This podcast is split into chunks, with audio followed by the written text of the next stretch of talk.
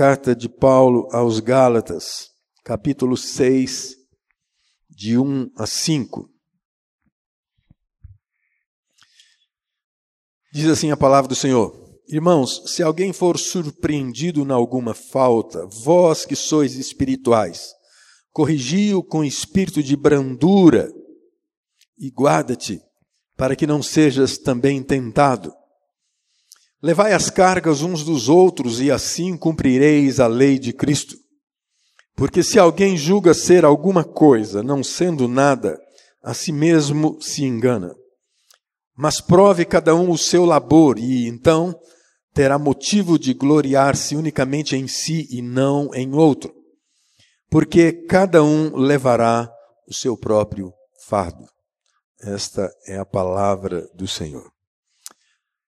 Essa semana eu fui surpreendido por um vídeo no WhatsApp de um pastor conhecidamente presbiteriano no Rio.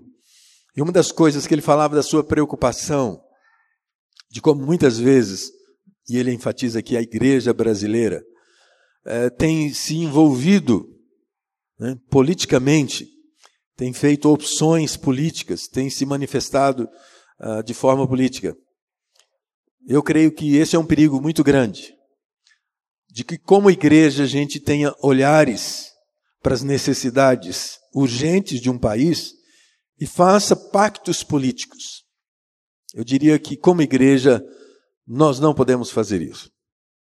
O nosso pacto é outro. O nosso pacto é com Jesus. O nosso pacto é com o Evangelho. Entendendo que é esse Evangelho que verdadeiramente restaura o homem. E talvez por isso mesmo a gente possa dizer o seguinte: que a igreja não é comunista. A igreja é comunitária. A igreja vive como corpo de Cristo para a glória desse Deus, mas também tendo um olhar horizontal para a necessidade e cuidado uns dos outros. Eu creio que nós vivemos dias de completo individualismo. E eu creio que, como igreja, comunidade cristã, os cristãos, cristãos de hoje perderam a essência comunitária do que é ser igreja. Eu visito pessoas, e principalmente idosos, e uma das palavras que eles sempre me dirigem, eles dizem assim: Pastor, eu nunca fui visitado. Tem pessoas que não me visitam. Esse texto de Paulo fala de cuidados espirituais, de uns para com os outros. A Bíblia é clara em mostrar que eu sou responsável pelo meu irmão. Ao tomarmos a atitude que Caim tomou, lá em Gênesis 4, 9, ele disse assim: Acaso sou eu guardador de meu irmão? Nós arriscamos a cometer um que eu chamaria de homicídio espiritual dentro da igreja. E Deus não deixará de cobrar isso de nós, como não deixou de cobrar isso de Caim. A carta aos Gálatas é um primor da revelação bíblica em mostrar, em meio às tentativas judaizantes daqueles dias de fazer, especialmente com que os cristãos gentios voltassem aos rudimentos da lei. A necessidade da circuncisão, a guarda do sábado, a liturgia sacerdotal do sacrifício. Mas a essência da, do tema da mensagem do apóstolo Paulo em Gálatas é outra. É a justificação pela fé sem obras da lei. No capítulo 5, versículo 1, a centralidade é mostrar a justificação pela fé. A tentativa judaizante era, em todos os lugares que Paulo passasse, de novamente tentar atacá-lo, tentando desautorizá-lo da sua autoridade espiritual, impondo sobre ele a necessidade de que ele deveria ser um dos doze que estiveram com Jesus. Então, o início da carta, Paulo faz a sua defesa apresentando os motivos e as razões da sua autoridade, a defesa do seu ministério, que parece ser uma continuação da segunda carta aos Coríntios. E por fim, a defesa do seu evangelho, falando de sua origem, do seu conteúdo. Assim, ele faz uma comparação entre as características e efeitos da lei e da graça. Ele enfatiza que a lei mostra o pecado, mas ele enfatiza que a graça em Jesus perdoa o pecado. Ele enfatiza que a lei traz maldição, o pecado traz maldição, mas ele diz que a graça de Deus distancia essa maldição, leva embora essa maldição. Ele enfatiza que a lei traz prisão e morte, mas que a graça em Jesus traz libertação e vida. Ele enfatiza que a lei evidencia as obras da carne, mas que a graça evidencia as obras do Espírito em nós. Ele evidencia que na lei nós somos infantes, crianças, mas que a graça de Jesus traz maturidade espiritual.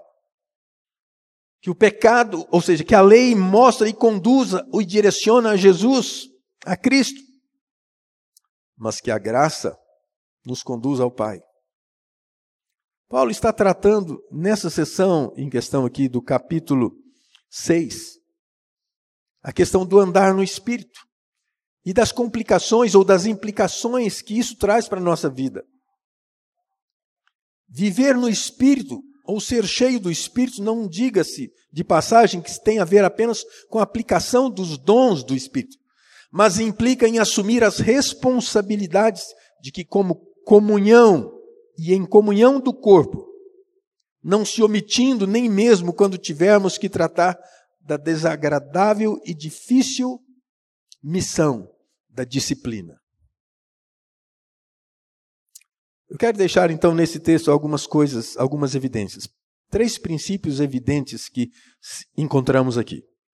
E que demonstram a nossa responsabilidade pessoal de gente madura espiritualmente, no sustento e na comunhão de uns para com os outros. O versículo 1 do capítulo 6 começa dizendo: Irmãos, se alguém for surpreendido na alguma falta.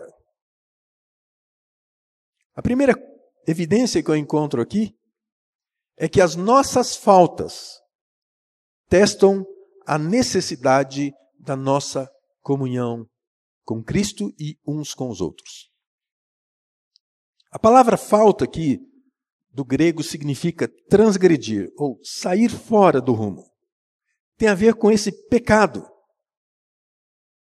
essa falta não significa apenas aquele pecado que foi conhecido como pecado capital. E aqui, onde a comunhão da igreja é construída em torno do andar no Espírito.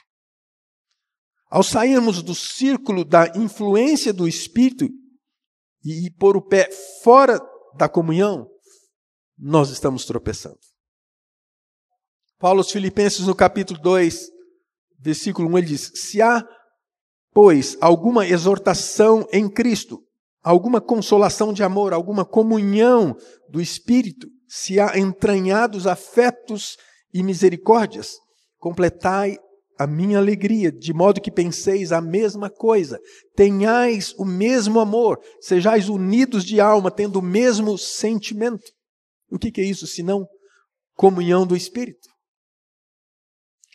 O resultado que o nosso relacionamento traz com Cristo é nos fazer um. É o que nós cantamos. O nosso ajuntamento não é um ajuntamento apenas para juntos, ou melhor dizendo, individualmente cantarmos, orarmos, mas como parte e corpo do Cristo, de Cristo que se manifesta na igreja, na igreja católica, universal, espalhada por toda a face da terra. Somos membros uns dos outros. Nesse texto, a falta, o pecado, sempre será uma surpresa desagradável. No meio da comunidade, no seio da comunidade. Pois, como igreja, nós devemos buscar a santidade. A pergunta é: como reagir ao desvio do outro? Como reagir ante a falta do outro? A primeira coisa que evidencia aqui é que eu não, me, não posso me tornar omisso. E talvez muita gente diga, diga-se de passagem: não, isso aí não é comigo, não me afetou, não diz nada a meu respeito. Isso aí é responsabilidade do pastor, isso aí é responsabilidade dos presbíteros, isso aí é responsabilidade da, da igreja, da, da liderança da igreja. O texto se dirige a nós, irmãos. Se alguém for surpreendido em alguma falta. A segunda coisa que eu entendo nesse texto que continua, vós que sois espirituais, corrigiu com espírito de brandura. Há uma evidência da maturidade. Vós que sois espirituais. Ninguém pode se sentir apto a isso se realmente não tiver consciência da sua vida com Deus, do seu relacionamento com Jesus, da sua realidade espiritual ante o mundo, ante todas as coisas.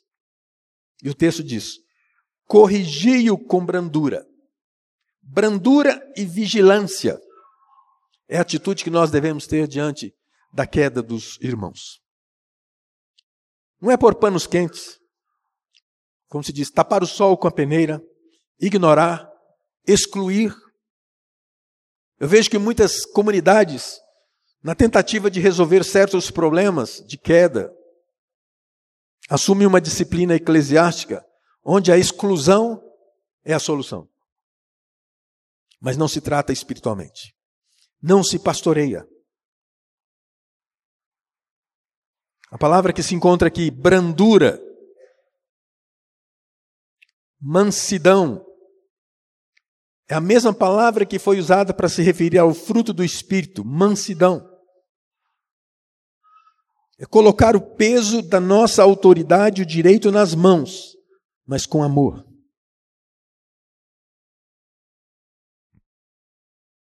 Mas o texto continua dizendo: E guarda-te para que não sejas também tentado.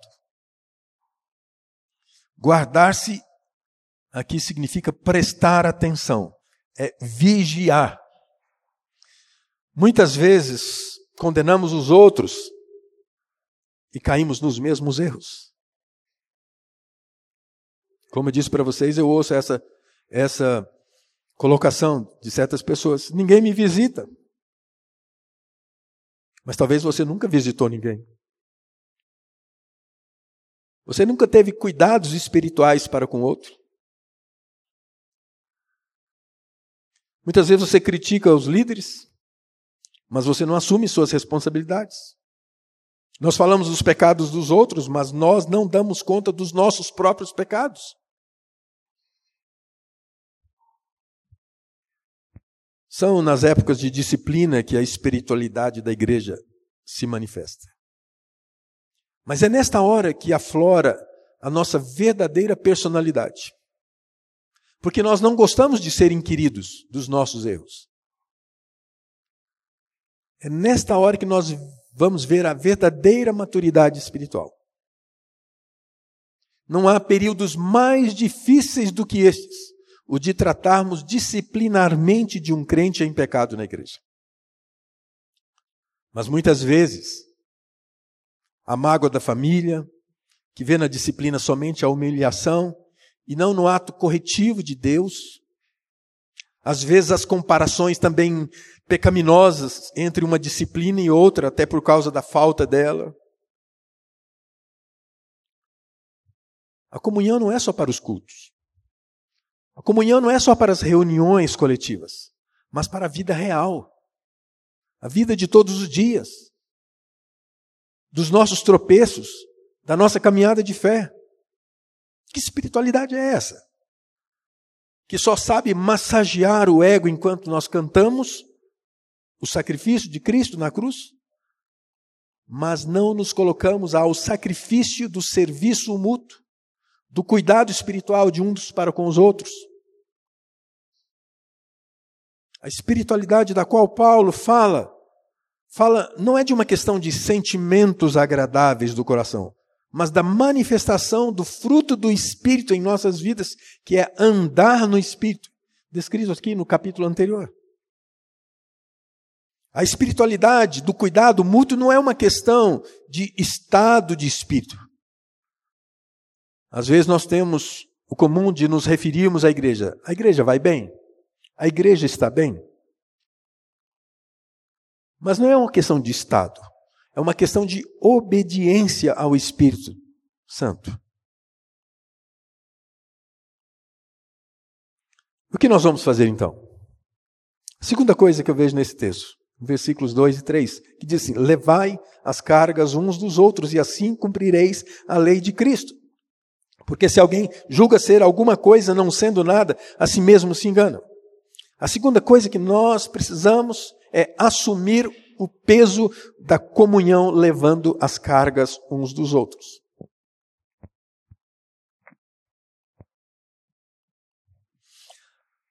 Nesses últimos dias eu tirei umas férias e fui para um lugar muito feio. Os que viram as imagens sabem que não tinha nada a ver com isso. Pelo contrário, lindo.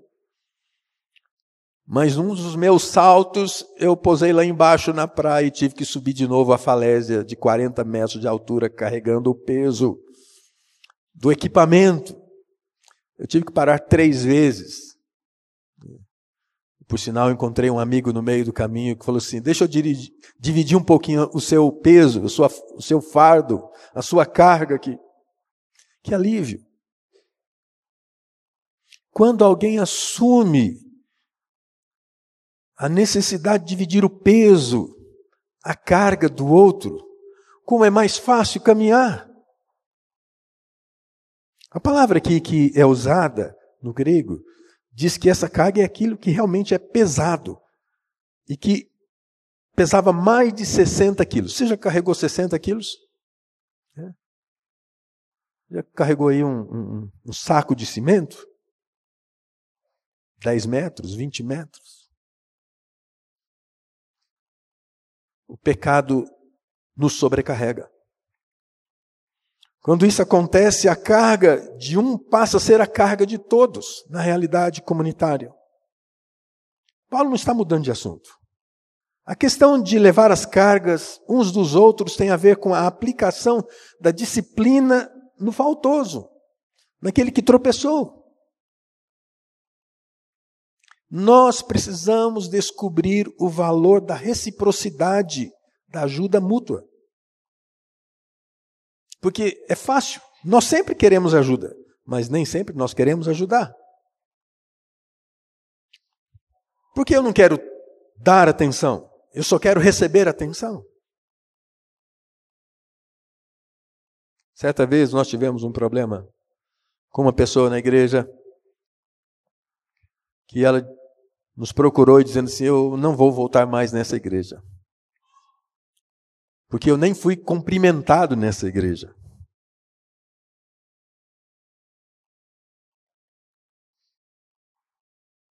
O princípio é: eu quero ter atenção, eu quero ter ajuda. Mas a realidade é que nós estamos aqui mais para servir do que sermos servidos. A realidade é: eu te ajudo hoje para você me ajudar amanhã. Isso é, ajudar sem interesse, sem o desejo de uma resposta urgente ou necessária. Contudo, quando nós ajudamos uns aos outros, nós fortalecemos os vínculos da nossa comunhão como igreja. Você quer ter respeito espiritual? Pastoreie o coração dos outros. Olhe para os outros. Ore pelos outros. Como são as suas orações? São centradas em você mesmo, nos seus próprios problemas? Você não tem uma, uma visão holística da situação espiritual que está ao seu redor, da sua igreja, do país, da sua cidade?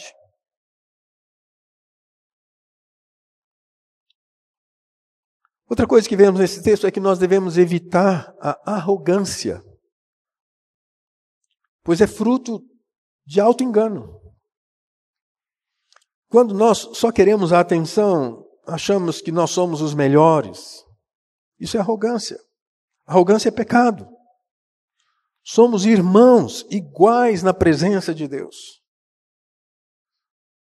A nossa irmandade brilha na participação da comunhão, não no isolamento, não na bajulação.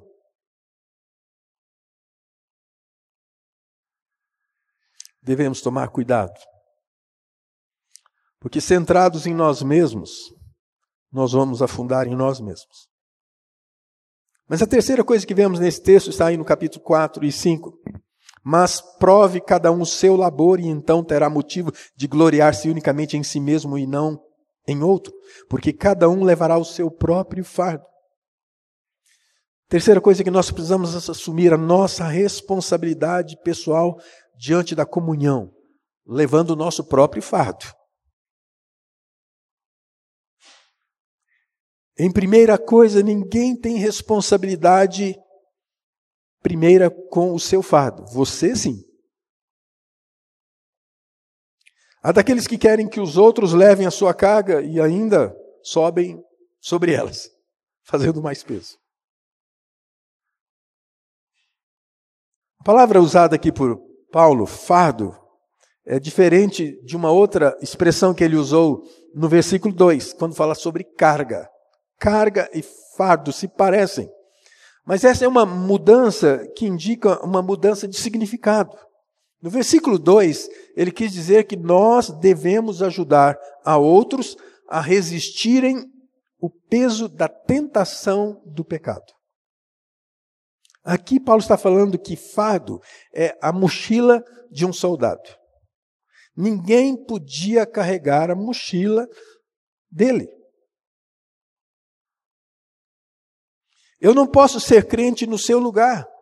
Eu não posso ser crente em dar o testemunho no seu lugar. Eu não posso pedir perdão para sua esposa no seu lugar.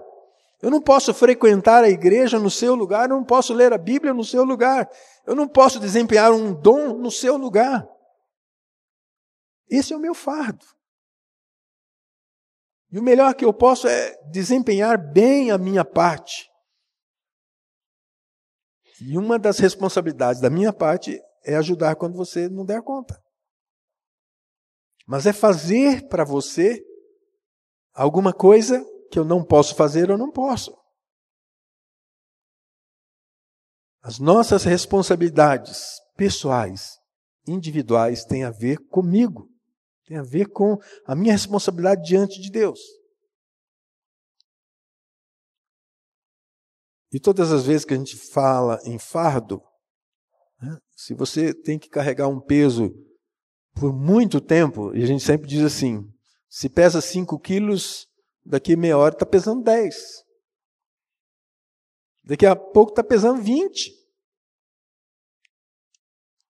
A necessidade do cuidado uns para com os outros deve ser um labor de alegria, de contentamento. A igreja só experimenta a alegria quando cada um prova do seu labor. A palavra labor aqui significa um trabalho normal que se espera de cada um. Muitos reclamam da falta de alegria. Mas cadê o seu trabalho?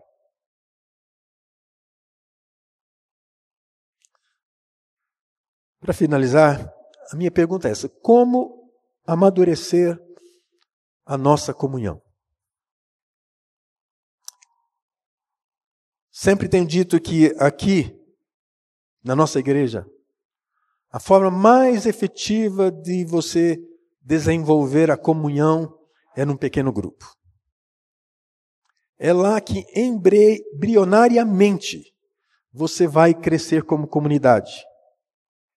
É lá que você vai poder olhar com simpatia aqueles poucos que estão ao seu redor sofrendo as dores uns dos outros, levando as cargas uns dos outros.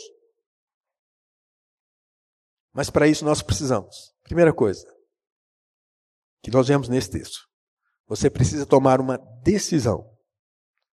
Qual é a decisão que você precisa tomar? Eu preciso amadurecer. A palavra do apóstolo Paulo é essa: vós que sois espirituais. Isso aqui é maturidade. Você precisa decidir: eu quero me tornar um crente espiritual. A gente fala muito sobre crente carnal. Mas nós precisamos considerar a decisão de nos tornarmos um crente espiritual, maduro. Por isso, Paulo, aos Colossenses 3,17, ele vai dizer: habite ricamente a palavra. A palavra aplicada, praticada. Não corrigimos porque não sabemos o que falar. Não sabemos porque não queremos aprender. Não queremos aprender porque não fomos convertidos de verdade. É preciso arrependimento. É preciso mudança. Busque. Anseie por uma vida espiritualmente madura, de planificação espiritual. É uma decisão. Não é um sentimento. Muitas pessoas pensam que num culto agitado, movido por emoções, as coisas vão acontecer. Não, você precisa decidir. Você precisa falar assim: eu preciso de tomar esse rumo, essa estrada, a estrada da maturidade espiritual. Segunda coisa, ao tomar essa decisão, você precisa também se interessar pelos outros. O texto diz que nós levamos levar as cargas uns dos outros. Pare de prestar atenção somente em você. Pare de olhar só para as suas dores. Diga-se, pare de ter aquela síndrome do professor Girafales. Eu já falei muito sobre mim. Agora você pode falar um pouco mais sobre mim. Deixe de olhar só para você. Olhe ao seu redor. E terceira coisa, assuma o seu fardo. Não seja obstáculo para o trabalho dos outros. E você vai ver o valor da alegria de servir o reino de Deus, a Deus e uns aos outros.